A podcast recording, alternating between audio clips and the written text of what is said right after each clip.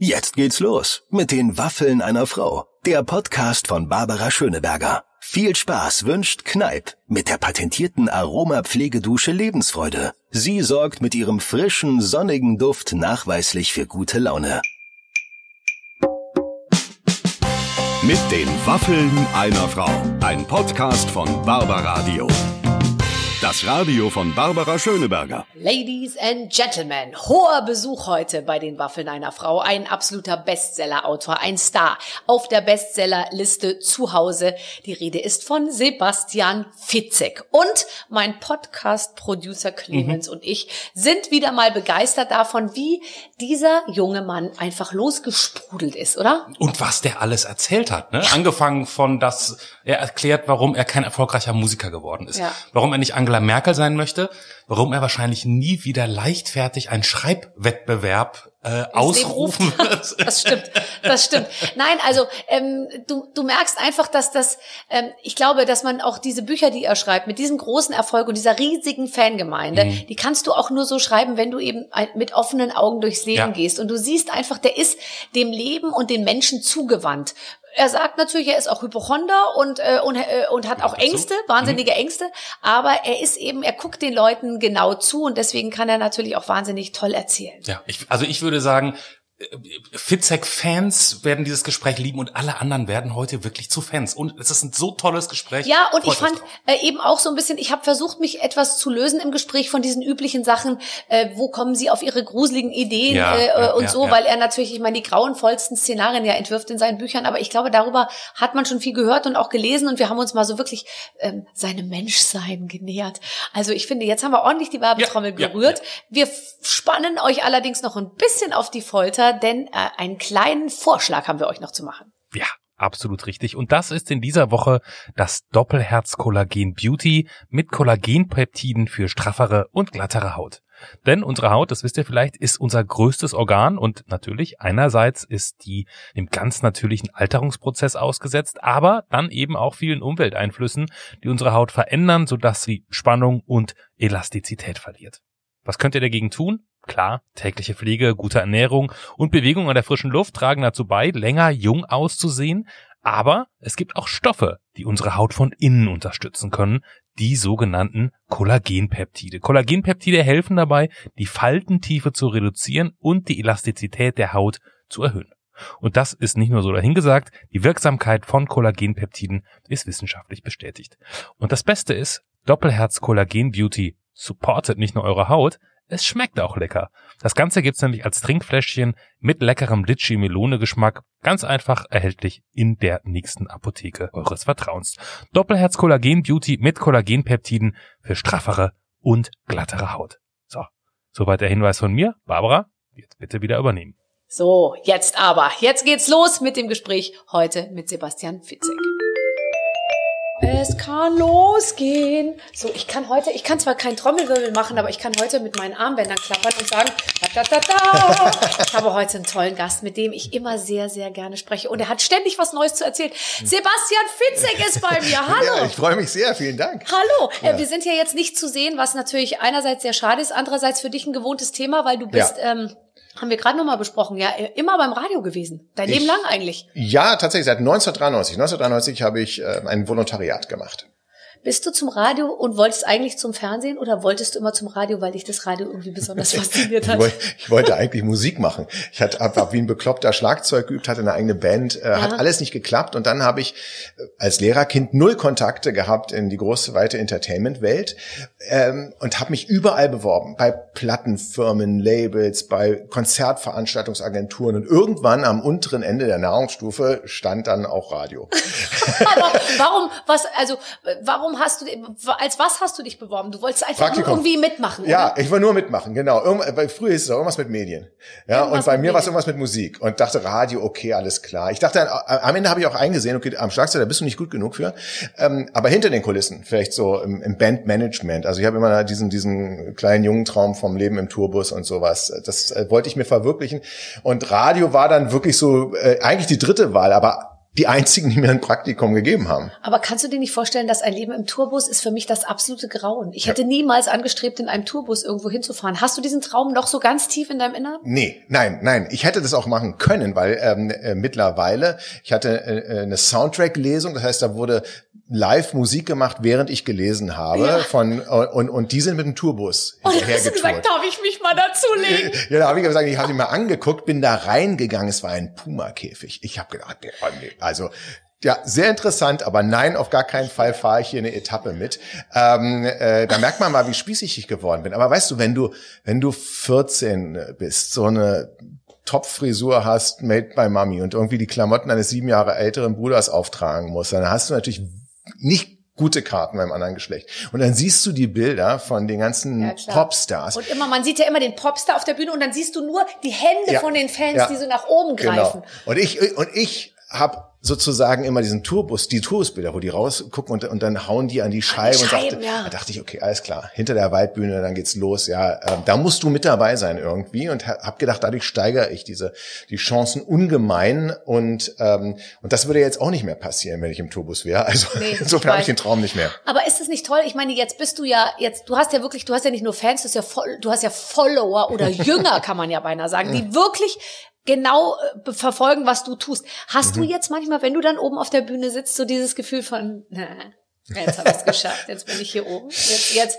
jetzt lebe ich es aus. Oder ist, weil du siehst nämlich eigentlich für mich aus wie einer, der dann irgendwann gesagt hat, ach nee, finde ich doch gar nicht so geil, wenn die, wenn die äh, klatschend hinter mir her rennen alle, oder? Ja, also das muss man auch sagen. Also so ist es ja nun auch nicht. Ähm, ist nicht so wie bei dir. Aber ähm, ich habe mittelalte Frauen, die, die mich gut finden, die zu mir hm. kommen und sagen, wir lachen immer sehr über Sie, Frau Schöneberger. Das ja. ist aber auch schon das Maximum sozusagen an Fanzuwendung. Das, das glaube ich nicht. Jeden, den ich gesagt habe, ich gehe zum äh, dem Podcast. Ja. Ähm, äh, von Barbara, ja, du, dann sei mal lustig. Ich sag, wie, wieso? Ja, das ist so lustig. Das ist überhaupt das Lustigste, was ich gehört habe. Sei mal nicht so wie immer zu mir. Und dachte, Habt ihr okay. auch über meinen Körper gesprochen? Ja, na, ja, aber das war natürlich, das war das Hauptthema. Also ähm, muss ich muss ich sagen und ähm, ja. guck da nicht so hin, wurde mir auch noch gesagt. Guck da nicht so, guck da bitte hin. Ich bin inzwischen wirklich, ich bin jetzt kurz davor, noch mal Pfeile zu befestigen, weil der, weil die Blicke doch inzwischen so schweifen, weißt du? Es ist so, ja, naja, naja, aber es ist nicht mehr so eindeutig wie früher. Aber das darf man gar nicht mehr alles sagen. Das ist, man ist da gleich wieder in der falschen, ah, okay. äh, in der falschen Ecke. Jetzt okay. hast du, hast ja die Kurve gekriegt. Du bist also jetzt beim Radio, du warst sogar Chef, du warst Programmdirektor. Das heißt, du konntest auch den Bands sagen. Ist das dann so, dass man dann irgendwann, wenn man selber nicht der Bandschlagzeuger, der coole geworden ist, dass man dann den, bei den, bei denen, die einem nicht sympathisch ist, dann jetzt so ein bisschen seine Macht ausspielt und sagt, du wirst hier bei uns im Sender nicht gespielt? Der muss ja sagen, den Bands kann ich ja keinen Vorwurf machen, dass ich, dass ich bei keinem Label genommen wurde. Doch, das, das, das braucht man gar nicht so logisch durchzuexerzieren. Du könntest einfach deine Macht ausspielen. Ja, ähm, nee, das ist, das ist ehrlich gesagt nicht so. Was ich aber tatsächlich ähm, immer beobachtet habe, und das ist, ist einer, das ist ein Klischee, aber es äh, entspricht der Wahrheit, ich habe beobachtet, äh, die wenigsten Bands, die zum Interview kamen, die wurden zweimal eingeladen und ganz, ganz wenige dreimal. Mhm. Und dann gibt's ja so ähm, auch Casting-Show-Gewinner beispielsweise, mhm. ähm, die kommen mit einer Entourage reingeknallt und ähm, ja. fühlen sie auch wie King Kaka und du weißt sowieso schon, ja, genießt es, aber nochmal kommst du hier eh nicht rein. Und zwar nicht, weil ich das nicht will, Nein. sondern weil das leider die Hörer irgendwann nicht mehr wollen. Ich habe das äh, auch schon leider ein paar Mal gesagt. Ich, weil so, weil ich nicht so ganz arrogant war, habe ich mhm. gesagt, genieße die nächsten drei Monate, weil dann wird's vorbei sein. Aber du hast noch vor dir das Promi-Kochen, das Promi-Shopping und ja. dann vielleicht den Dschungel. Ja. So, ja? ja. Aber das wird's dann eben auch sein. Genieße diese drei Monate und dann, dann wirst du wieder ähm, ganz normal bei H&M ja. irgendwie die Klamotten zusammenlegen. Ist ja auch total okay, ja? ja. Aber man sieht das tatsächlich und ich denke mir manchmal auch so, ist so schade, dass die Plattenfirmen dann diese Leute so hochjatzen, anstatt denen mhm. zu sagen, komm, mhm. wir bleiben freundlich, wir bleiben nett, wir bleiben bescheiden. Äh, noch ist nichts Großes passiert, ja. irgendwie so. Also das, das hängt natürlich auch ein bisschen, ich bin sehr dankbar, dass ich keinen Erfolg hatte als Musiker, weil ich bin der Meinung, wenn du dann als 17-Jähriger wirklich bahnbrechender Erfolg hast, Kannst auf der du Bühne nicht gut überleben. Nee. Kann, es gibt keinen Kinderstar, der es gut geschafft hat. Die, Sind ja, alle drogenabhängig und wohnen ja. maximal heute im, im, äh, in irgendeinem äh, Trailerpark ja. irgendwo in Hollywood, äh, in, den, äh, in den Bergen da. Genau. Oder, äh, oder sie sind äh, alle irgendwie abgestürzt. Man kann es, glaube ich, nicht schaffen. Das ist, ich meine, das schaffen wir ja schon. Ich kenne ja schon viele nicht berühmte 17-Jährige, die nicht auf der Bühne stehen und ähm, äh, Millionen Leute kreischen, die trotzdem, äh, früher haben sie Telefonzellen angezündet oder Ja. weiß ich, was sie heute jetzt äh, machen, Ja. gibt ja keine Telefonzellen mehr. Also das ist ja schon als pubertierender Man Jugend... weiß schon gar nicht mehr, was man machen soll als Star heute. Es ist gar nicht so einfach. Es gibt keine Telefon. Erzähl mir, die Fernseher in Hotels sind inzwischen sehr gut befestigt. Die sind ja, in der Bank. Und auch Kannst sehr du nicht mehr die fliegen ja auch nicht mehr so, die, die, Nee, die segeln gar mehr so wahrscheinlich. geil. Nein, es ist überhaupt nicht mehr so geil wie früher. Ja, aber wie gesagt, es gibt noch, äh, Leute, die nicht nicht berühmt, die knallen durch mit 17 und wenn dann eine Horde äh, vor mir auf die Knie fällt, dann würde ich das würde ich auch glauben in dem Alter. Und ähm, wenn man später weiß man ja, das ist alles flüchtig, da kann sich alles relativ schnell ändern vom Massengeschmack her ähm, oder überhaupt die Geschmäcker ändern sich. Und dann ähm, dann ist man natürlich auch ein bisschen dankbar, wenn Ja. man wenn man wenn man weitermachen darf. Bist du nicht auch manchmal froh, dass du jetzt 48 oder 49 Mhm, bist und dass du, dass du im Prinzip an den, richt- an den entsprechenden Kreuzungen immer die richtige Abzweigung genommen hast? Ist man da nicht wahnsinnig froh? Gehst du nicht auch jeden Tag irgendwie äh, so, so zu Hause rum und denkst dir, Gott sei Dank hat das alles so gut geklappt. Es hätte an Ja, so vielen vor allen Dingen, wenn man, klar, vor allem, wenn man an die Kinder denkt, wenn man denkt, ey, Alter, wenn die in der Situation sind, wo ich äh, Ja. äh, gewesen bin, ich Ja. ver- verstehe gar nicht, wie ich das überlebt habe. Nee.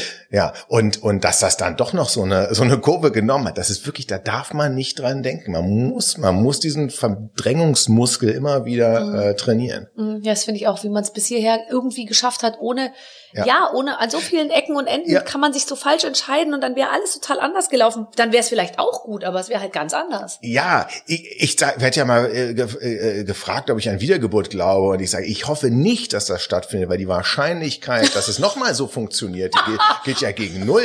Ja, also Ja, und du möchtest einfach nicht ein Leben leben, wo du nie hier bei, bei den Waffen Ja. einer Frau zum Interview eingeladen bist. eindeutig, das wäre Ein sinnlos. verschwendetes Leben Ein sozusagen. verschwendet, genau. Ähm, du hast, weil du gerade deine, deine Kinder auch äh, erwähnt hast und gesagt hast, du guckst, äh, guckst auf die. Du hast ein sehr nettes äh, Buch geschrieben, schon vor einem Jahr. Ja. Aber äh, ein Buch, was ich, äh, was ich interessant finde, und zwar heißt es ähm, Fische, die auf Bäume klettern. Richtig. Und ähm, du hast darin folgende Fragen äh, versucht zu beantworten. Was zählt im Leben? Wie findet man sein Glück? Welche Lebensziele äh, sind wichtig? Was lernt man aus Niederlagen? Und wie geht man mit seinen Mitmenschen um? Ja. Hast du dieses Buch geschrieben, weil du das alles so besonders gut und viel besser als andere Menschen weißt? Oder musstest du das Buch schreiben, um, um der Sache auf die Spur zu kommen?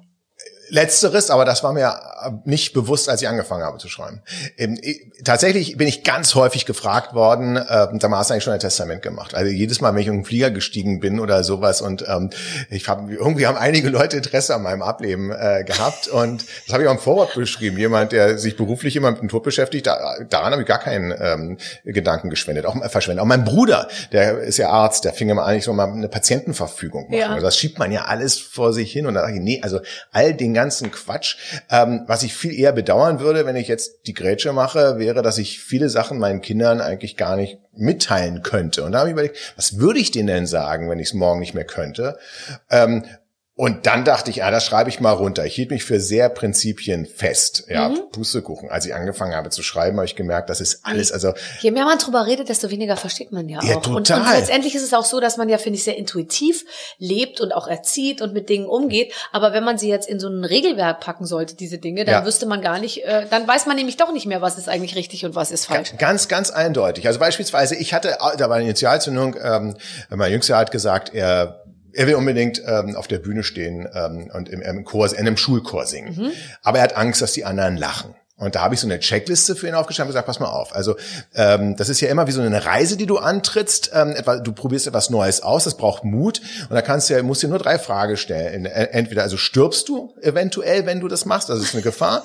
Ähm, oder äh, reicht ja, wenn du krank wirst, verlierst du deine Freiheit, weil du eventuell ins Gefängnis kommst, oder verletzt du irgendjemand anderen. Wenn du dreimal Nein sagst, dann go for it. Das ist eigentlich eine relativ einfache Regel, dachte ich. Klang immer gut, auch auf Partys, sage ich, das so mein, mein Dreier-Check.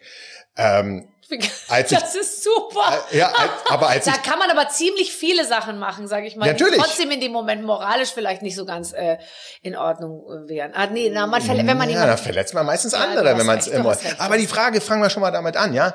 Also, was verletzt denn nicht andere? Und das ist eben oder beeinträchtigt sie. Alleine, dass ich heute hier jetzt bei dir sitze, bedeutet, dass ein anderer hier nicht sitzt. Da hat sich einer wahrscheinlich jahrelang drauf gefreut. Da draußen liegen tausend weinende Popstars, ja, die, genau. die, die auch die ganzen wollten. So. Castingshow-Gewinner, die wollten hier reingehen. Und du hast denen geschrieben, nein, nee. der Fitzek ist heute hier.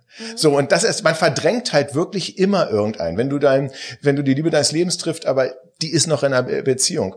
Schwierig. Ja, Ja, also da würde ich sagen, da, da gäbe es, das, da gäbe es, also da würden, da würden wir einen Weg finden, also Sebastian. Einen Weg finden, der, sag ich mal, hart an der, weißt du, der so ist, Genau. dass man sagt, zwischen Regel z- Genau. zwei und drei müssen wir uns irgendwie so ein Da müssen wir uns irgendwie äh, Ja. dazwischen Ja. Das stimmt. Also äh, aber es gibt halt nicht so glasklar, dass man äh, sagen kann, ja, was ist denn ähm, so Mönche in Indien beispielsweise, ja, denen ist klar geworden, jeder Schritt auf meinem Lebensweg zerstört Lebewesen, nämlich die Mikroben, auf die ich trete. Mhm. Und da ist ihnen, äh, die, die laufen mit Mundschutz rum schon viel länger äh, als Corona, weil Ja. die wollen keine Fliegen einatmen, die wollen wirklich niemanden belästigen Okay. durch ihren Lebensweg. Ja. Aber bei den Schritten sind sie darauf gekommen, ich kann nicht durchs Leben gehen, ohne irgendjemand zu ähm, äh, beeinträchtigen. Deswegen weihen die ihre Sandalen jetzt immer, bevor sie losgehen.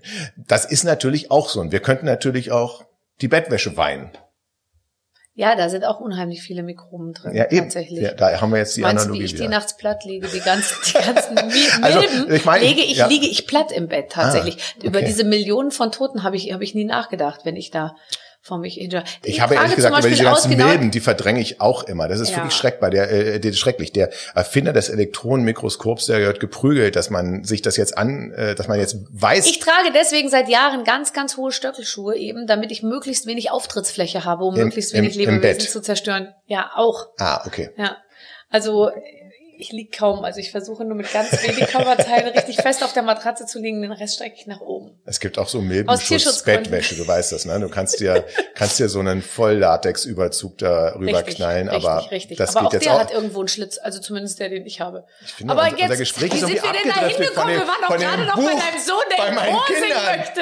Also, ich habe unter anderem ihn als Lebensregel angegeben, nie den Podcast äh, von Barbara Schöneberger zu hören. Weil da kommt man tatsächlich ins Grübeln. Da kommt man ins also singt er jetzt im Chor oder nicht? Äh, Ja, er, er, er hat sich's getraut ähm, und er ist natürlich auch ein bisschen ausgelacht worden, aber das ist nun mal, es gehört nun mal zum, zum Leben dazu. Und das Problem ist halt wirklich, und ich auch ich äh, war lebensängstlich und habe mir immer wieder die Frage gestellt, ähm, soll ich das machen, soll ich das nicht machen? Also beispielsweise, äh, ich wollte unbedingt mal ein Jahr Schüleraustausch in den USA machen. Hab mir das total gut vorgestellt, so wie im Leben im Tourbus habe ich mir auch das super gut vorgestellt, hatte dann aber halt Angst und habe mir das eben selbst ausgeredet. Hab gesagt, du verlierst deine Freunde, du kommst in eine andere Klasse und wie wird's denn da sein und wer kriegst du Heimweh und eine und dann die Musikkarriere, die ja nicht Ja. Existenz war, Die aber liegt die ja ist, brach die da. liegt dann brach. Ja, du kannst ja, ja, da nicht weiterarbeiten Nee, nee, an diesen sensationellen Auftritten im, im, im Schullandheim. Ja. Also insofern habe ich dann ähm, beschlossen, ich mache das nicht. Und heute denke ich mir, hm, nee, da hast du einfach, habe ich eine Reise nicht angetreten. Und das ist sozusagen mein Fazit eigentlich aus diesem Buch, kann man in einem Satz zusammenfassen, dass das Leben für mich am erfülltesten ist, wenn man so viele Reisen wie möglich gemacht hat. Ähm, und auch das hier ist ja eine Reise. Ist ja immer Aufbruch, Reise, Rückkehr. So ist ja das ganze Leben strukturiert. Und heute bin ich hierher aufgebrochen zu dir. Jetzt sind wir gerade auf der Reise Und, und du kehrst so reich. und ich kehre- Du kehrst ja zurück mit Inspiration, erfüllt, mit Ja. Erfüllung, mit, mit Liebe und Wärme im Herzen. so ist das. Das letztendlich auch. Deswegen kommen die Ja. äh, Leute und deswegen sind wir auch kurz davor, Geld zu verlangen für, für diese kleine, diese kleine Radioshow. Das ist ja wie eine Therapie. Aber äh, tatsächlich ist es auch äh, so, das würde ich auch immer, wem auch immer, meinen Kindern oder wem auch immer sagen, Bewegung ist, ist entscheidend. Also nicht Ja. Bewegung äh, im, im Sinne von Sport, sondern wer sich nicht bewegt, kommt nicht weiter. Du kannst nicht irgendwo Richtig. sitzen und sagen, jetzt denke ich mal darüber nach, was ich machen will oder so. Mhm. Ja. Ich bin mir sicher, da kommt kein Mensch zu einem Ergebnis. Aber es gibt dann eben auch, und das, das ist genau der Punkt, wo ich beim Schreiben gemerkt habe, wie willst du das jetzt auseinanderklamüsern? Weil es gibt Wegweiser auf deinem Lebensweg, die dir sagen, bleib in Bewegung. Aber diese Wegweiser, wo alle immer nicken, ähm, die, die, die bremsen nicht dann aus. Beispielsweise Schuster, bleib bei deinen Leisten. Genau, ja, also ähm, das ist ja schon mal eine Frage. Ich glaube, die wenigsten wissen, was Leisten sein sollen. Und ähm, und äh, und wenn ich da bei meinem Leisten geblieben wäre, dann dann dann wäre ich ähm, äh, der äh, schrecklichste Tierarzt der Welt geworden. Ich habe drei Monate äh, äh, angefangen Tiermedizin zu studieren. Hätte ich gesagt, du bleibst jetzt dabei, du ziehst das durch, zwei linke Hände, das wäre ein Desaster äh, geändert. Ich wäre auch nie nie Schriftsteller geworden. Also Mhm. Aber gut, du hast dich Kritiker ganz jetzt viele. Sachen getraut. Dann hast du Ja. Medizin, Tiermedizin gemacht, dann hast du Jura gemacht, Ja. dann hast du Radio gemacht, dann hast du Schriftstellerei gemacht. Und- Und ich finde, zu sagen, ich werde jetzt Schriftsteller, das macht man ja auch nicht mal eben so. Oder Nee. du hast doch bestimmt ein paar Jahre geschrieben, bis du dich vor dir selber getraut hast zu sagen, ich glaube, ich bin wirklich jetzt Schriftsteller. Na, es ist noch ganz anders gewesen. Ich habe ich hab auch nach meinen ersten zwei veröffentlichten Büchern mich nicht als Autor bezeichnet, weil meine, die äh, Koryphäen und die Helden, zu denen ich aufgeschaut habe, die hatten ja schon Dutzende Bücher geschrieben und waren weltweit äh, bekannt und sind es nach wie vor. Also äh, ich habe dann, ähm, weil, weil Schreiben entsteht ja wirklich nebenbei. Muss, es muss nebenbei entstehen, weil keiner sagt, ja, okay, ich bin jetzt jetzt ein Lebensunterhalt für zwei Jahre ähm, äh, und mache meine Lehre als Schriftsteller. So, so, mhm. so funktioniert's ja nicht, sondern man probiert das neben seinem Beruf zu machen. Und irgendwann äh, denkt man, jetzt habe ich so viel Zeit, wie so ein Spieler. Ich habe so viel Zeit investiert. Jetzt möchte ich auch sehen, dass da wieder was bei rumkommt. Ich, ich leg da noch, eine, äh, noch ein Jahr drauf. Mhm. Ja, und hast dich getraut. War das, ja. ein, war das ein großer Schritt? Was äh, hast du in der hast du hast du Zweifel je? Hast du immer noch Zweifel? Ja, äh, aber ich das habe ich grundsätzlich. Also ähm, das und ich glaube, man muss als äh, Schriftsteller immer mal wieder alles in Frage stellen. Ähm, das ist auch ganz ganz gut, dass man das alles nicht für gesetzt hält. Ähm, und ich weiß, ich weiß auch, dass das ewig nicht so weitergehen äh, kann. Und, und muss es ja auch nicht. Du hast ja bewiesen, dass du ja, kannst ja alle paar Jahre was anderes machen. Genau, das ist tatsächlich et etwas, was dann eben vielleicht auch so ein bisschen äh, äh, geholfen hat, weil auch, auch, auch ich, klar, ich bin ja ein Grübler und dann kommt Corona, da denkt man natürlich im ersten Moment, okay, jetzt ist alles raus, jetzt ist ein Stecker gezogen, alle Buchhandlungen dicht, äh, Internetbuchhändler liefern nicht mehr aus, alle Veranstaltungen abgesagt. Ähm, und der Mensch, der ist ja leider so gepolt, dass wenn es gut läuft, dann sagt er, ach, dieser Moment, das ist bald vorbei. Wenn es schlecht läuft, äh, denkt man, ja, das bleibt jetzt immer so. Und, und ich finde ja schon jetzt merkt man, dass es langsam wieder gut wird und ich hoffe auch, es bleibt so dabei. Aber ähm, nee, also das war für mich jetzt erstmal am Anfang nicht so gut, aber dann habe ich tatsächlich mich dran erinnert, nee, du hast ja hin und wieder auch wieder geschafft ähm, und da wird schon irgendwas kommen. Ja, es kam ja auch total. Es kam genau 1142 Einsendungen für ja. den Aufruf, den du gemacht hast, genau. eine Kurzgeschichte ja, zu schreiben. Oh, selber schuld. Ja, selber äh, schuld. Ich, selber schuld. Ich habe schon viele Kurzgeschichtenwettbewerbe, da war ich als Juror, da kamen immer so 50 mit, bis maximal 100. Und wir das haben halt 1000, die... Ich habe mir das überlegt. Wie lang sind die Geschichten so gewesen? 10 bis 15 Seiten, ja. Boah. ja. Also wir, ähm, da, da war ordentlich was am, am Ackern, aber wir haben, ähm, ja, wir haben diesen, wir schreiben zu Hause Wettbewerb ins Leben gerufen und einfach, weil ich auch dachte, nee, du musst musst jetzt was Produktives machen. Mhm. Ähm, äh, und äh, selber so kreativ, dass ich jetzt sage, ähm, haben ja viele gesagt, ja, als Autor ist doch toll, da kannst du ja zwei Bücher schreiben. Nee, also am Anfang bin ich zum totalen Handy-Junkie montiert, mutiert. Ähm, was, was machst du dann den ganzen Tag am Handy? ich hab, was, was, was, also, wo, wo, wo bist du am meisten? Weil die Bildschirmzeit, die man pro Tag hat, ist ja, das ist ja, ich dachte am Anfang, ja, das sei auf ja. die Woche summiert und dachte mir, ja, fünf Stunden, das kommt schon hin. Ja, ja, das ist war Tag. Ja. Und das war dann am Tag. Ja, und ich war bei acht Stunden dreißig am Tag. Mhm. Das lag natürlich auch daran, dass ich auf Instagram ähm, eben immer so eine Stunde am Tag gechattet habe mit den äh, Leuten, aber dann sind immer noch sieben Stunden, die irgendwo äh, hinkommen müssen. Was chattest du denn dann da? Nein, also die kommentieren und du kommentierst zurück. Ich bin live gegangen und habe dann mit denen ähm, äh, geredet. Wir haben uns, ähm, also ich habe gesagt, komm, wir schreiben gemeinsam eine Geschichte. Ähm, wir geben Parameter vor und jeder schreibt zu den Parametern, die wir gemeinsam entwickeln, eine Geschichte. Mhm. Und da kam äh, als erstes Jahr eine Idee von einem User, der gesagt hat, wie wäre es, jemand findet ein Handy, ist ein fremdes Handy, aber da sind Fotos von einem selbst drauf. Sag ich, das ist ein super Anfang für eine Geschichte. Ähm, und dazu haben die dann 1140 Geschichten geschrieben. Die, sind, die unterscheiden sich auch alles, aber äh, total, total genial entstanden. Darüber haben wir dann gesprochen. Wie geht man daran? Da habe ich gesagt, jetzt müsst ihr euch die Frage stellen, wer findet denn das Handy? Ja, ist das, ähm, ist das selbst ein äh, Verbrecher? Wer ist die Hauptfigur? Auch hier wieder das Parallele zu der, auf welche Reise geht die denn? Warum findet die das Handy? Wo findet sie das Handy? Und was ist auf dem Handy zu sehen? Wurde das Handy da absichtlich platziert? Also diese ganzen Fragen haben wir äh, diskutiert. Ich habe probiert, ein bisschen Hilfestellung auch zu geben, wie man an so eine, so eine Geschichte rangeht. Aber bei 1142, auch wenn du hast ja mhm. gesagt, du hast dir wirklich Hilfe geholt. Von, ja, äh, also ja, ja wir hatten 25 Profi-Lektoren dann am Ende und haben die alle aufgeteilt. Das ist ähm, auch sehr schön, wenn du so dann so anrufst.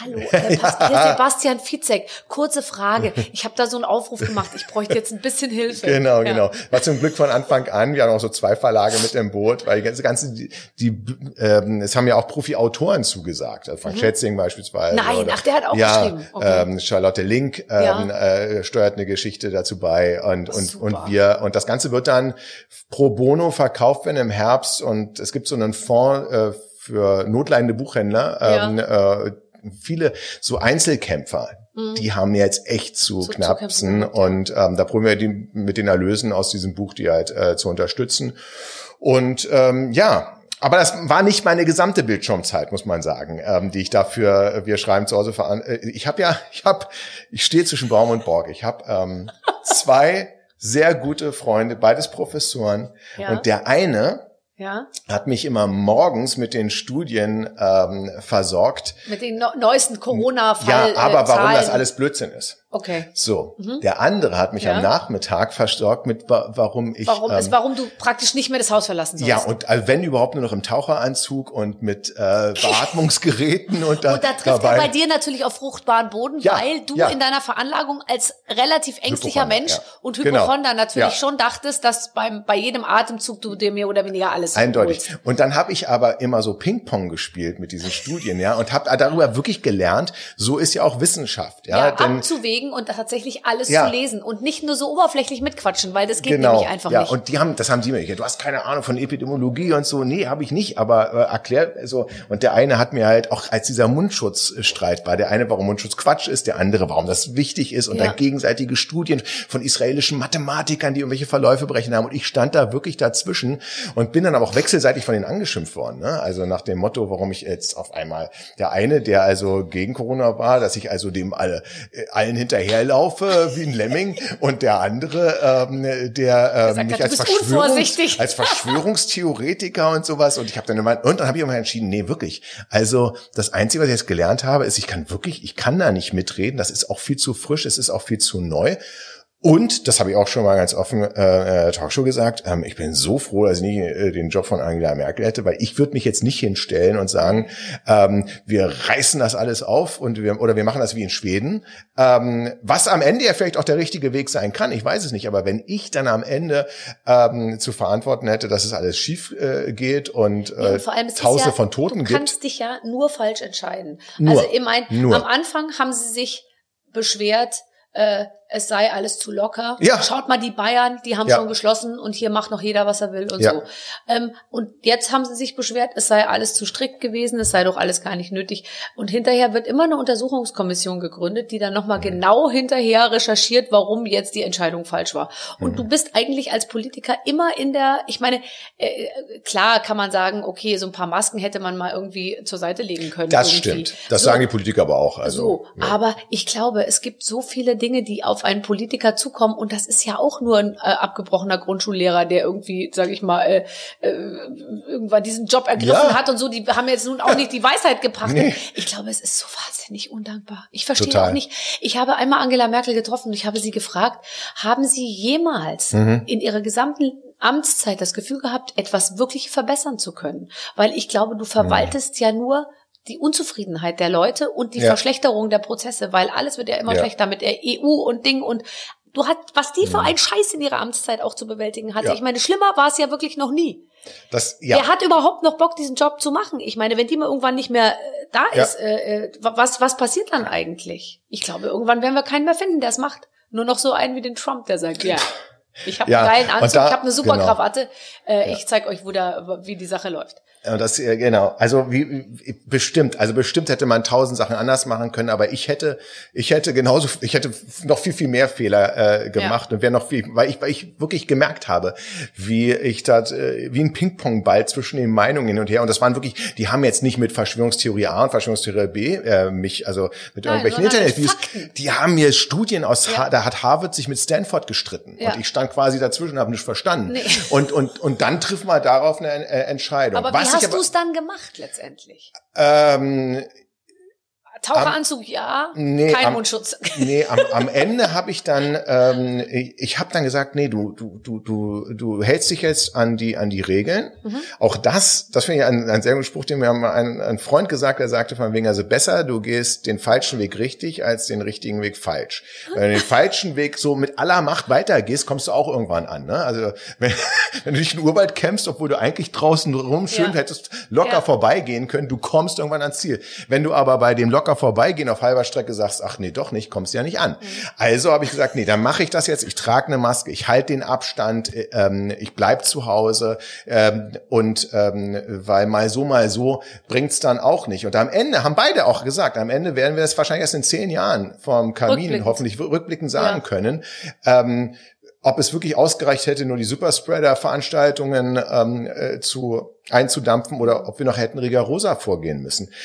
Was ich aber wirklich verstehen kann, ist ähm, den Leuten, ähm, die äh, um ihre Existenz kämpfen, dass denen mit solchen Argumenten nicht gekommen werden kann. Wenn, wenn Leute also wirklich merken, ja, sie sind, die, die können sich Haus nicht mehr abbezahlen, ja. ihr, ihr, ihr Restaurant geht pleite, ja. ähm, Reisebüro ist ja eh jetzt nicht mehr so hip, ins Reisebüro zu gehen wahrscheinlich. Und jetzt all, alle die, die ähm, nicht mehr weiter wissen. Und wenn die dann merken, da draußen ist eigentlich gar nichts los und andere Leute halten sich nicht dran, dass, dass die, ich, ich, also aber auch hier bin ich wiederum froh, dass wir nicht in den USA leben. Ich habe gerade, ich war ja heute extra für dich beim Friseur mhm, mit Maske. Der sieht sehr gut aus. Danke sehr, danke. Und sie hat gesagt, ich bin natürlich heilfroh, als Friseurin ähm, in Deutschland zu leben, wo sie halt auf Kurzarbeit äh, war, dass das alles so geklappt hat.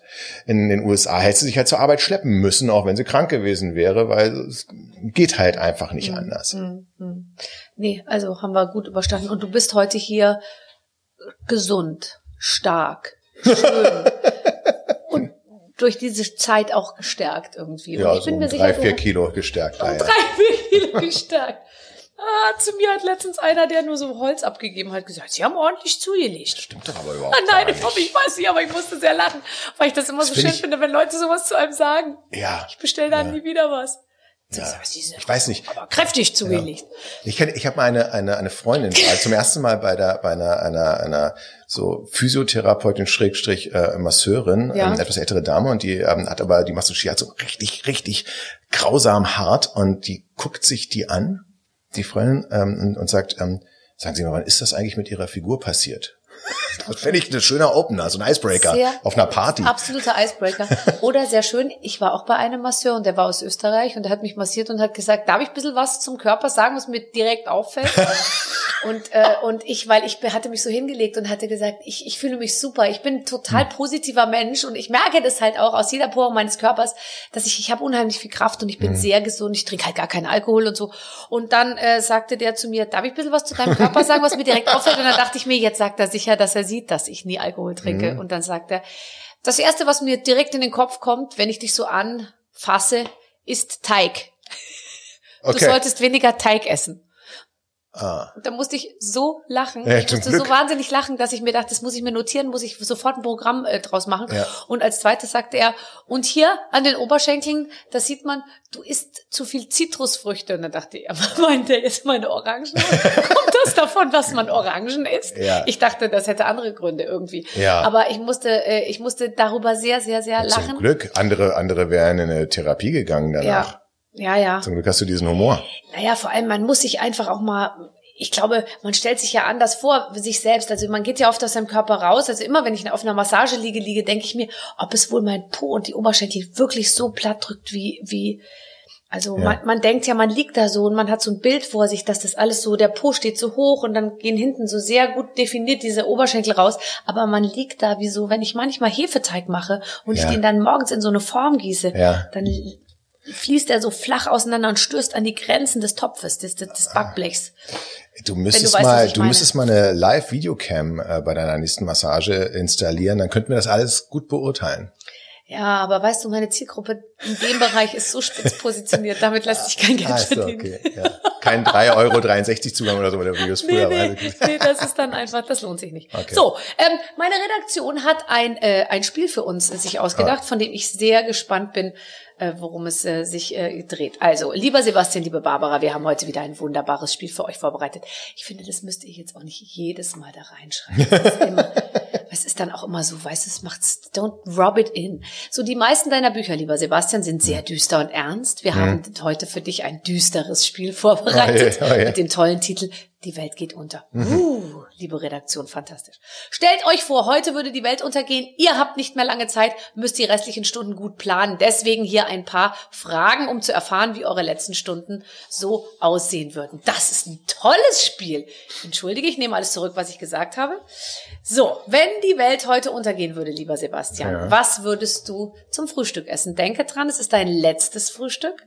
Oh, na, dann könnte ich ja. Ja, geil, oder? Ja. Ich würde einfach, ich würde das Frühstück direkt ins Mittagessen und dann ins Abendessen übergehen lassen. Ja, also ich müsste erstmal irgendwo hingehen, weil äh, das habe ich alles gar nicht zu Hause. Was, ähm, äh, aber wenn ich, wenn ich schon vorher informiert worden wäre, dann würde ich erstmal, ich liebe Schwarzwälder Kirschtraute, die würde ich mir schon gleich zum Morgen reinknallen. Dann ähm, würde ich zwischendurch herzhaftes ähm, äh, mag Lachs, ich, Lachs oder oder Nee, eher Leberwurst, aber so, so, so richtig schönes, Ja. äh, ganz frisches äh, Krustenbrot mit äh, salziger Butter und ähm, Bio-Leberwurst natürlich. Oh, Natürlich. Ja, natürlich. Wobei, ganz ehrlich, ob die Tiere sterben oder nicht, ist doch uns scheißegal. ist- Wir sind ja morgen alle Ja, tot. okay, das stimmt allerdings. Weißt du? Ja. Verstehst ja, du, was ich meine? Ja, ja du. Komm, wir essen weiß, mal das so gute richtig Frage. fiese Leberwurst für 99 Cent. So. Weil morgen ist Ja, eh muss alles eh weg. vorbei. Muss weg. Muss weg. So, und dann, ähm, äh, ja, ich liebe auch nur so, so Nutella-Croissants und, und alles. Also ich würde mir wahrscheinlich sag ich mal 6000 Kalorien reinhauen. Ich auch. Und zwar zwischen acht und halb neun. Wir würden früh aufstehen vermutlich, weil wenn es Ja. der letzte Tag ist, oder würde man nicht ausschlafen? Nee, dann, nee, dann eher, eher Oh, ich habe ausgeschlafen. Zwei. Scheiße. Faulste Mensch der Welt. Schläft am letzten Tag immer schön aus. Also ich, ähm, weißt du, was ich machen würde? Ich würde, das sehe ich immer in so amerikanischen Kochbüchern und ich würde es so gerne mal essen, aber ich traue mich nicht. Ich würde so ganz kleine Pfannkuchen machen, Mhm. so, weißt du, so Pancakes und dazwischen würde ich so eine Mascarpone-Füllung machen und Mhm. so Ahornsirup drüber laufen lassen und dann würden drei so Blaubeeren da so schief dranhängen. Oh. Sehr gut, Das, sehr da würde ich so reinbeißen, dass es an der Seite so raus äh, spritzt. Erdbeereis mit Sahne, ne? Ja, Ist auch toll. Auch, auch gut. Ich habe letztens eine Zuschrift bekommen von jemandem ähm, aus München, Hm. der hat sich beschwert, dass ich in einer Sendung mit Thomas Gottschalk und Günther Jauch eine Pizza auf so widerwärtige Art und Weise gegessen hätte, dass er äh, wegschauen und umschalten musste, weil er mit dem einem Brechreiz gekämpft hätte, auf die Art, wie ich mir die Pizza reingehauen hätte. Und er fragt sich, ob ich wohl meinen Kindern auch so schlechte Manieren beibringe. Und da musste ich wirklich lachen und ich werde dem auch zurückschreiben, Ja, er hat natürlich ich. völlig recht. Ich war viereinhalb Stunden schon in dieser Sendung und es wurde dann eine Pizza geliefert, die ich angeregt hatte zu bestellen. Die kam Ja, dann. ja. Und ganz ehrlich, ich, ich habe einfach für mich war, ich war im Tunnel. Mhm. Ich war echt im Tunnel. Also es war mir auch scheißegal, ob da Leute zuschauen klar. oder nicht. Ich dachte, ich esse jetzt diese Pizza Fungi, komme was wolle. Und genauso Mhm. habe ich mich auch verhalten. Und dann hat er zu Frauentausch geschaltet. Oder? Hat darüber geschaltet. Und um die Uhrzeit ist es überall noch viel unappetitlicher Glaube ich gewesen mich als auch. bei Ich RTL. würde mich wundern, wo er dann nicht. Okay, lassen wir das. Was würdest du anziehen? Ah, oh, pff, was soll ich denn anziehen? Nee, ja, ich, ich muss mich ja trotzdem schon wohlfühlen. Es ist Ich jetzt nicht so, auch. dass ich Aber nicht beengt. Du würdest nicht die enge Hose Nee. anziehen. Wo, wobei, Nee. vielleicht willst du ein letztes Mal nochmal richtig schick aussehen. Also ich würde schon so, also ich habe ja als Mann, als man jetzt einfach mal ja so eine Lieblingsjeans und ein Lieblingsshirt und ein Lieblingspaar Schuhe und damit ist man ja angezogen. Ja. Glaubt man zumindest. Nee, aber ich finde, du solltest so gehen wie heute. Ja, würde wahrscheinlich, ich ja. Gerne mit dir den letzten Tag. Also, Also nichts. Ver verbringen ja nicht zusammen. Welchen Ort würdest du besuchen? Ja, das ist das. Kannst Ist, noch mal hinreisen. Ich würde jetzt mal sagen, so. wir reisen hin, wohin wir wollen. ach so, Es ich muss jetzt dachte, nicht Berlin-Charlottenburg sein.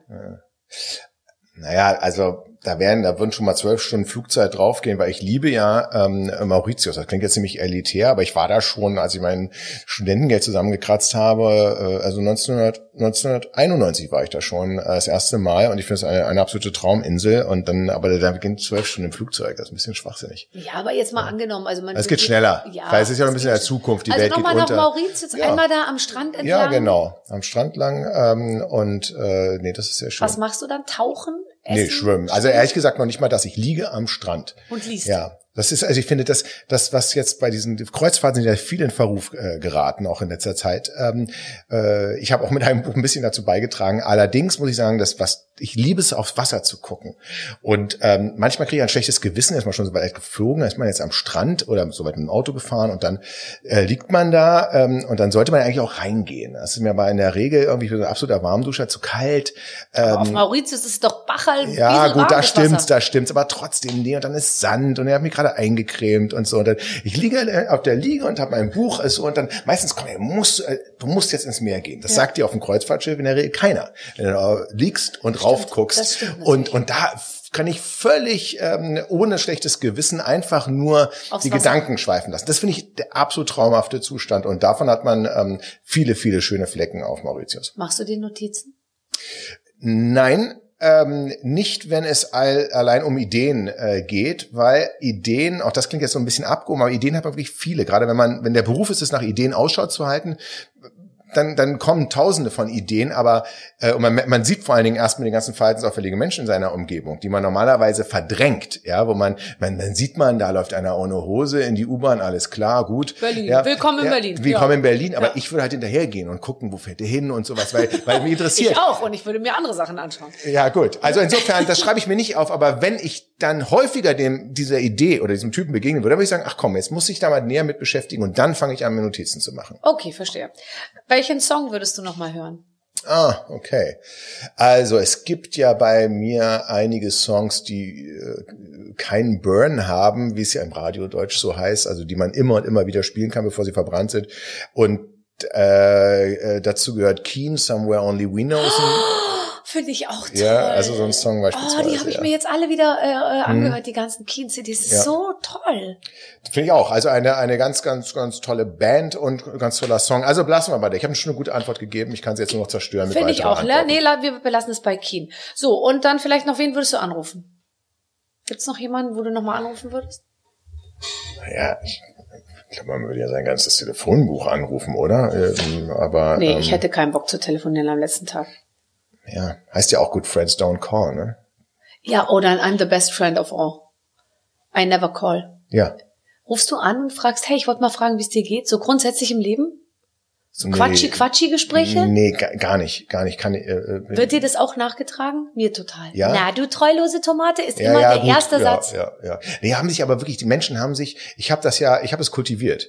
Äh, als Autor hast du keine sozialen Kontakte, du, du, du, du musst ja abgeschottet sein, dass ich schreiben soll. Das ist natürlich Blödsinn. Das ist Aber natürlich du musst Blödsinn. natürlich auch liefern. Solange du nicht Bestsellerliste bist, kannst Das du dir so eine Haltung nicht mehr das leisten. stimmt, ja. Aber du? dann haben sie sich dran, da, diese soziale Inkompatibilität, die sie auch manchmal während eines Gespräches, also das ist aber wirklich so, wenn ich dann nämlich im Schreibprozess bin, was ich gerade nicht bin, sonst, sonst könnten wir uns nicht so gut unterhalten, ähm, da, da fange ich manchmal mitten im Satz an aufzuhören, weil dann habe ich nämlich eine Idee und dann denke ich darüber nach. Und das, das finden andere Leute sehr störend. Verstehe ich. Weil Du ich auch? ihnen ja dann, ich bin's auch, ja. Aber es haben sich viele meiner näheren Umgebung damit abgefunden, dass sie mir Sachen auch dreimal mich fragen müssen, bevor ich dann eine halbwegs vernünftige Antwort gebe. Aber es ist nur in der, in der Schreibphase. Es ist nicht, Vielleicht schreibt mein Mann gerade ein Buch. fragen sich jetzt Ich frage viele, ihn mal. Vielleicht arbeitet er an einem Bestseller und Ja, ich, genau. ich, ich Depp. Ja, Fragt aber er immer das so ist tatsächlich, dazwischen. ich habe ja, ich habe ja viel, weil ich sage ja auch immer so oft äh und so und das habe hab ich mir erklären lassen, dass Menschen, die halt Hyperintelligenz, ich mag so eine Erklärung, Ja. weil sie immer so viele Gedanken gleichzeitig im Kopf haben, dann den Faden verlieren, dann Füllwörter einbauen und dann ähm, rumstottern. Ja, es gab ja auch mal viele, die sich über Stefan Raabs Moderationsweise darüber aufgeregt haben, weil Ja. der, der ist aber auch hyperintelligent und hat Ja. einfach äh, so viele Ideen gleichzeitig, dass er gar nicht wusste, was soll ich denn als erstes fragen. Ach so. Und so ist das dann. Ja. Das hast du dir Du sagst sehr selten. Aber das finde ich eigentlich ganz gut. Ähm, okay, warte, letzte, letzte abschließende Frage noch. Da, mein Gott, was habt ihr euch da alles notiert für den letzten Tag? Ähm, Ich antworte zu lange. welches, welches Buch würdest du noch, nee, wen würdest du treffen? Darfst dir irgendjemanden aussuchen, den du noch kennenlernen möchtest? Den ich noch kennenlernen möchte. Ja, gibt's irgendeinen? Ich glaube, ich, ich sage ja wirklich immer Donald Trump, ne? Weil ich finde, der ich ist, auch. Der ist Ich einer, habe mir sogar letztens überlegt, wenn ich den treffen würde, Ja. dann würde ich ihm nicht die Hand geben. nee, ich auch nicht. Am, Sondern ich am, würde die dann so zurückziehen, aber so, dass es alle merken. Aber vielleicht würde ich es mich dann doch nicht trauen, weil ich man glaube- dann einfach zu gut erzogen ist und dann macht, gibt man ihm doch Das die stimmt Hand. wahrscheinlich, Und aber dann ich- ich ärgert glaube, man sich sein ganzes Leben. ich glaube nicht, dass er auch daran, mich dann dran schuld, dass die Welt untergeht. Deswegen würde ich dem vielleicht nochmal in den Hintern treten. Hm. Ja, also das, das, würde, das würde passen. Aber es ist natürlich auch ein bisschen Lebenszeitverschwendung, sich mit ausgerechnet mit dem. Aber ich finde, am liebsten würde ich ihm ihn und äh, Barack Obama gleichzeitig Ich beobachten, einfach nur beobachten, Wie wie, toll, die dass auf, du das sagst. wie die aufeinandertreffen. Wie toll, dass du das sagst. Das wären auch meine, ich würde Ja. immer sagen Barack Obama und vielleicht auch Donald Trump Ja. einfach, weil man will den orangenen Mann auch mal sehen. Ist finde ich. Und den Gegensatz, das ist wirklich, ähm, Und im Hintergrund würde ein Helikopter kurz davor sein zu starten. Das finde ich auch so toll, dass Ja. er immer da steht, Ja. in dieser Art, wie er steht. Er, der lehnt sich ja immer so nach vorne, wie so, ein, wie so wie der, der Butler bei Dinner for One. ist doch immer so nach vorne gelehnt. Und im Hintergrund hast du immer dieses Helikoptergeräusch. Und es gibt so lustige amerikanische Shows, die Hm. immer ihn zusammenschneiden, wie er zu der Journalie dann immer so zuschreit, Ah. speak up, speak louder und so. Und pfeift die so zusammen, dass sie ihre Fragen lauter stellen müssen, weil im Hintergrund schon der Heli gestartet ist. okay. so wie jetzt am Ende unseres Podcasts, oder ist auch ein Heli wart, wartet auf mich? Auf mich. Ach, auf dich. Auf, Ach, ist auf nicht, mich, ist nicht meine. Ach Ist so. nicht deiner, ist Ach nicht so. deiner, ist nicht deiner. Nee, ich fliege jetzt noch zu Edeka. Du, Ich habe eine Monatsmarke, alles gut. Letzte Monat. Kannst du durch Berlin, ohne dass dich die Leute, nee, die Leute sprechen dich an, oder? Nee, wirklich meistens nur, wenn ähm, ich ähm, äh, irgendwo bezahle, ja, dann ähm, dann sehen sie ja den Namen. Das ist mir halt wirklich passiert, ne? Als ich ähm, allerdings schon 2006, als ich ein Buch gekauft habe und zwar mein Buch gekauft habe, ähm, weil, um weil ich es verschenken wollte, da war draußen halt jemand gewartet und dann wurde ich angesprochen, sagen, sind Sie Herr Fitzek, der Auto? Und ich so, ja, wo, woher kommen Sie denn da drauf? Ja, Ihr Name steht auf der EC-Karte, mit der Sie gerade bezahlen.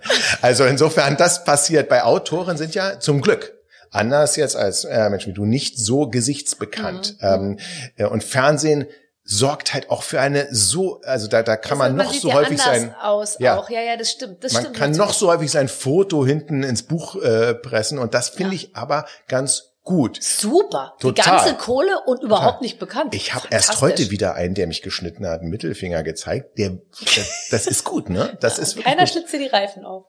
Nee, also insofern, und das, das könnte ich eben nicht mehr. Manchmal ist es so von wegen, wenn ich merke, die hat äh, mich erkannt, ähm, äh, da ähm, oder der, da denke ich, scheiße, was hast du denn so gemacht in den letzten fünf Minuten? Was hast du denn gesagt? Wie hast du dich äh, mhm. verhalten? Mhm. Und ich glaube, das müsst ihr ja permanent auf der Uhr haben. Ne? Wenn ihr, ihr geht jetzt an einem Obdachlosen vorbei, ja, müsst ihr dem, müsst ihr jedem nee, Geld vor allem geben. heutzutage haben auch die Obdachlosen schon Instagram. Also das ja. heißt, die kennen einen ja. auch. Früher dachte ja. man, na gut, der ist obdachlos, der wird keinen Zugang zu Privatfernsehen haben.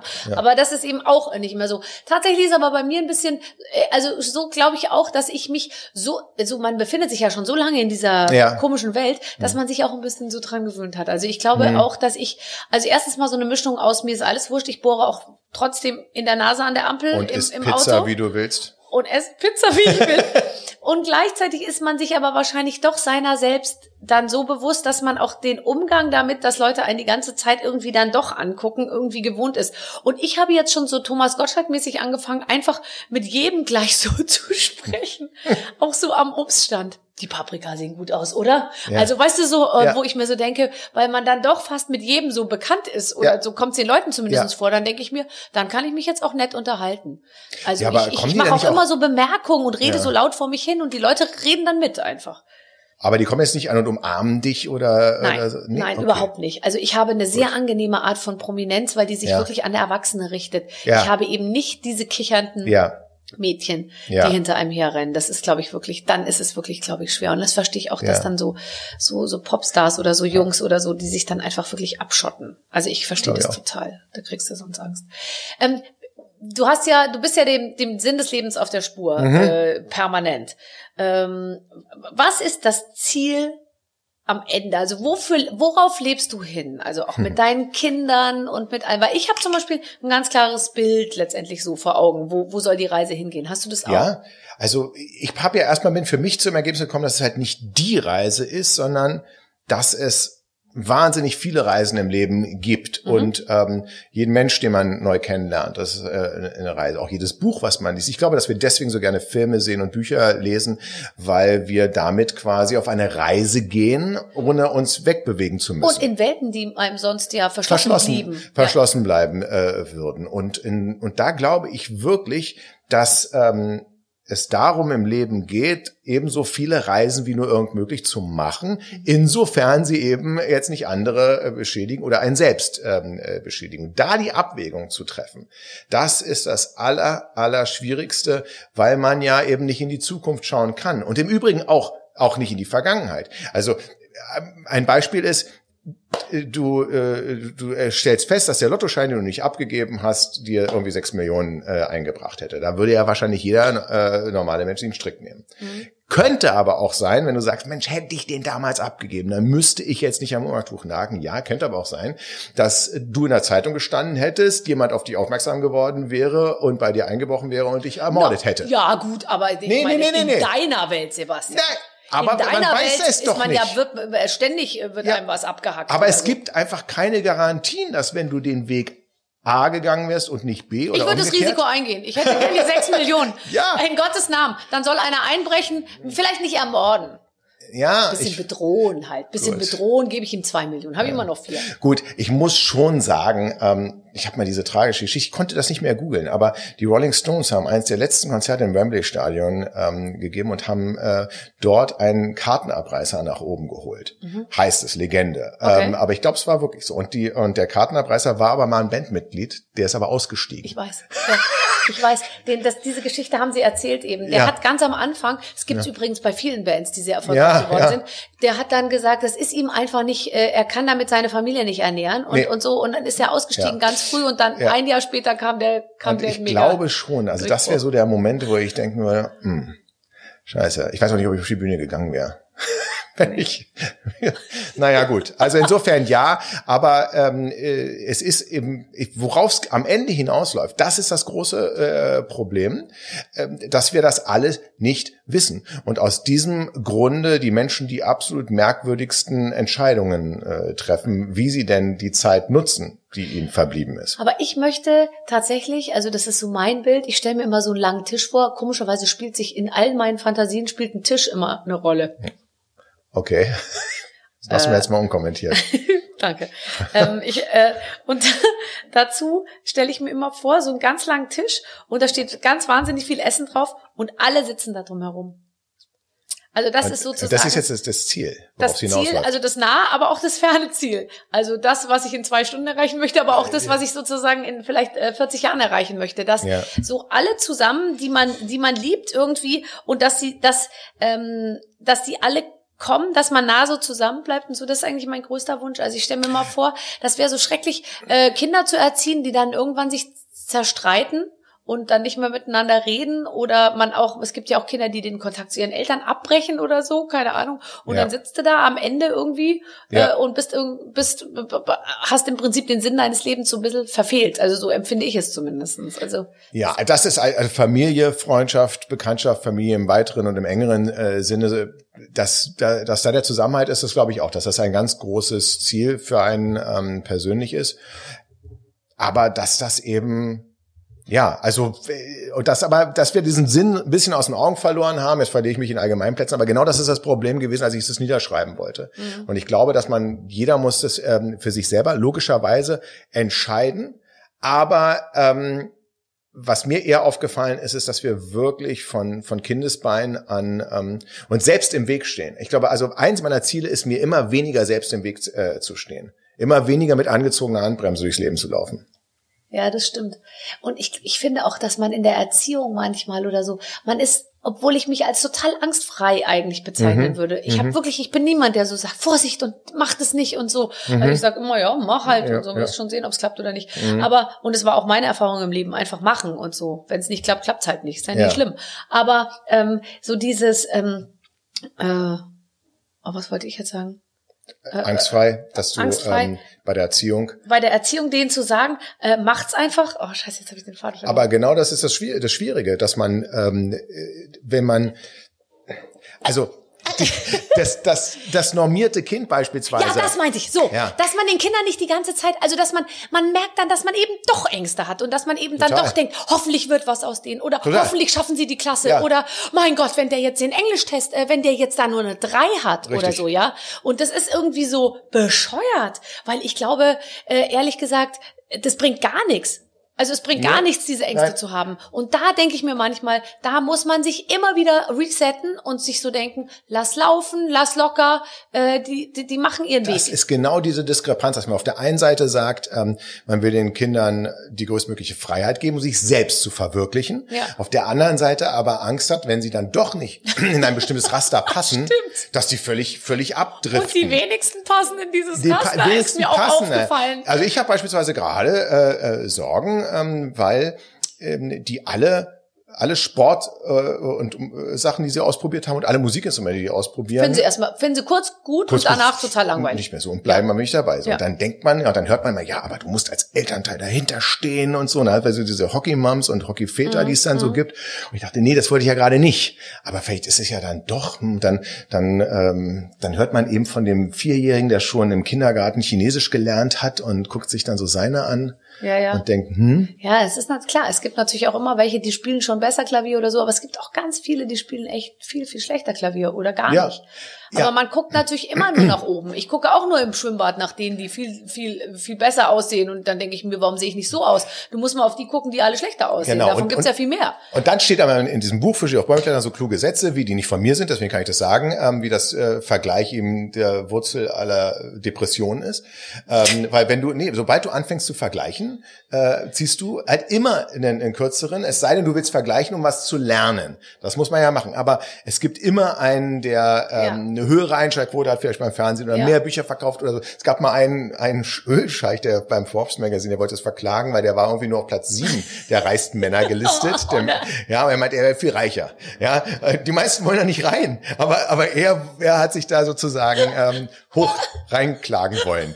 Und ähm, und das ist halt wirklich das Problem, dass man sagt, aber dann selber als Elternteil sitzt man dann doch und fragt, ähm, ja, bei dem Test, wer, wer hat denn eine, eine Eins geschrieben? Wenn Mhm. Ja, ja, klar. Oder wie viele, wie viele haben denn besser geschrieben? Wie ist denn so, der wer ist denn bei euch Klassendurchschnitt? der Beste? Genau, so, wer auch ist denn immer. so der Beste? Und wer Ja. würdest du mal sagen, ist so schlechter oder Ja. so? Äh, Genau. So. Also klar, man will immer wissen, wo man, wo man, wo man Wo steht. man steht. Und das ist aber das Davon muss man Problem. sich lösen. Davon muss man sich Problem. lösen. Aber ich, ich, ich merke das wirklich ganz oft auch, dass ich nie gedacht hätte, dass ich ähm, in vielen Kinderfragen dann doch so, so äh, mir dann auch so innerlich so einen Druck mache und so denke, da müssen wir irgendwie mit, da müssen wir mit.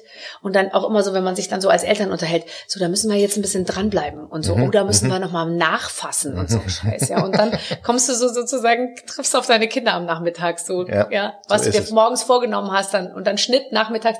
So, ähm, so, ich habe jetzt hier noch mal eine Seite ausgedruckt mit schriftlich dividieren. Nee. Doch? Nee. Äh, okay, gut, dann geht raus spielen. Ja, stimmt. ja, ja, so ist es. Ah, ja, so ist es, so ist es. Aber wir werden es, wir werden es schon irgendwie hinkriegen tatsächlich.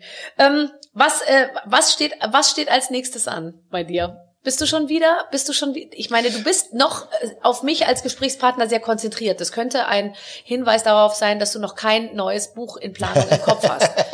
Ja, ich habe was in Planung, aber tatsächlich ist erstmal gerade etwas abgeschlossen äh, oder gerade etwas äh, herausgekommen. Ähm, äh, das heißt äh, Auris. Auris ähm, äh, ist ein, ein eigentlich eine Hörspielidee, die ich hatte und wir haben ein Hörspiel daraus entwickelt und daraus hat ein Autor Vincent Cleach ähm, einen Roman äh, äh, gemacht und ähm, das handelt von einem akustischen Profiler, jemand, der jetzt nicht am Tatort steht und sich in den Täter hineinversetzt, weil er jetzt Blutspuren sieht, sondern der hört die Stimme und kann sagen, oh, der kommt aus Bayern und ähm, verdrängt aber seinen Dialekt, ist höchstwahrscheinlich 32 Jahre alt und wohnt noch bei Mama.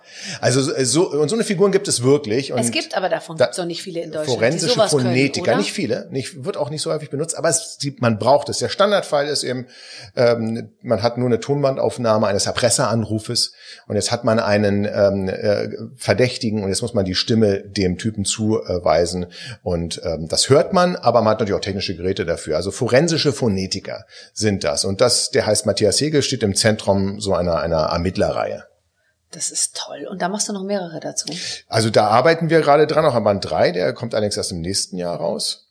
Und ähm, das Buch, was ähm, ich jetzt selber, ich bringe ein Buch quasi pro Jahr ähm, her heraus, das hat sich so eingeschrieben, ist, ist halt auch ein Beruf und ich mag das auch, so einen strukturierten Arbeitsablauf und im, im, ähm, im Oktober, 21. Oktober kommt ein Buch, das heißt Der Heimweg und da bin ich tatsächlich auf eine Idee gestoßen äh, durch eine Leserin, die hat mir äh, geschrieben, ich arbeite am Heimwegtelefon, willst du da nicht mal ähm, vorbeischauen? Ich wusste gar nicht, was das ist und das gibt's tatsächlich. Wird hauptsächlich von Frauen genutzt, die Freitag oder bis Sonntag am Wochenende nachts durch verlassene Gegenden ähm, äh, gehen müssen, auf dem Heimweg, beispielsweise von der Disco nach Hause oder durch den Wald nach äh, oder am Parkhaus oder an einer Bushaltestelle stehen und Angst haben. Und die können ja nicht die Polizei rufen und sagen, ich habe da einen Schatten gesehen, sondern die brauchen eine Stimme, die sie begleitet. Und da kannst du bei einer kostenlosen, ist übrigens eine Berliner Nummer, anrufen. Unter heimwegtelefon.net kann man sich das anhören. Nicht dein Ernst. Ja, spricht dann jemand spricht mit dir dir, jemand mit dir auf dem Heimweg. auf dem Heimweg. Und kontrolliert sozusagen, dass du gut und Safe dann sagst du irgendwann, kommst. vielen Dank fürs Gespräch, Ja, ich genau. bin jetzt daheim. So ist das. Das ist nicht dein ja, Ernst. genau. Das ist aus Stockholm eine Idee, die ist dort bei der Polizei angesiedelt. In Deutschland, weil die dann gleich so fanden, wenn was ist, Eine Idee von Han. Henning Mankell wahrscheinlich. So, ja, ja. weil, und, und hier in, in Deutschland gab es jetzt mal wieder kein Geld äh, dafür, deswegen ist es eine freiwillige Organisation, die sich ausschließlich durch Spenden finanziert. Und im Zentrum meines Buches ähm, steht halt ein einziges Telefongespräch quasi ähm, über dieses Heimwegtelefon. Das heißt dort Begleittelefon, weil ich habe das jetzt nicht eins zu eins übernommen, aber den Service, der dahinter steckt, den gibt's wirklich. Und lass mich raten, die kommt nicht gut zu Hause an. Ähm, es ist wirklich alles ganz anders, als man, man denkt, aber es ist auf jeden Fall nicht, es ist jedenfalls, ähm, wie heißt es so schön, ähm, noch nie musste jemand beim Heimwegtelefon wirklich ernsthaft Hilfe holen, aber ähm, in dem Fall, war es ganz gut, dass jemand an der anderen äh, an der Seite war. dran war, genau.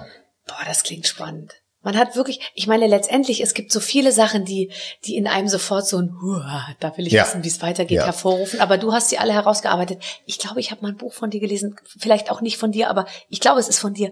Die geht duschen und kommt zurück ja. und es lag jemand im Bett. Äh, es ist warm. Ne, das Handtuch ist äh, oh. äh, na, äh, schon nass, obwohl sie es noch gar nicht benutzt hat. Ja. Oh, das ist so schrecklich. Ja, das sind so diese kleinen Gruselmomente. Das, das, ist das, das ist das Schlimmste. Oder geht zurück ins Bett und das Bett ist warm. Das Bett ist warm, genau. Oder also mir hat jemand gesagt, das ist das schrecklichste Geräusch. Ich weiß gar nicht, wer das war.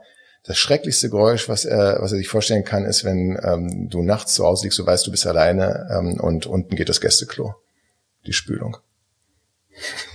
Aber jetzt mal ganz ehrlich, also der Räuber, der will's auch wissen, oder? Ja. Also, also wenn einer sagt so, ich gehe aufs Klo und dann, dann, dann ziehe ich ab. Äh, ich meine, dann will der dir auch wirklich was. Also dann würde ich mir auch wirklich Sorgen machen, weil es gibt, ich glaube, ja. es gibt diese diese zwei Sekunden, ja. die dein Unterbewusstsein noch mal so alle Möglichkeiten durchspielt, mhm. wie das jetzt sein kann, dass das passiert und dass das sicher nur ein Riesenzufall ist und das gar nicht so schlimm ist, wie man denkt. Und ich glaube, dann diese Zehntelsekunde, wo du plötzlich verstehst, es ist doch schlimm. Ja. Die beschreibst du dann auf vier Seiten. Das stimmt, ja. Aber die, die Sache, das gruselig wird sich erst, wenn du runtergehst, ist halt keiner da, ne? Also, es dürfte dann auch nicht riechen, weil es ist eher eine Komödie. Nee. Ich drifte wieder ab. Es darf nicht riechen, okay. Nee. Oh, hast du es schon verarbeitet?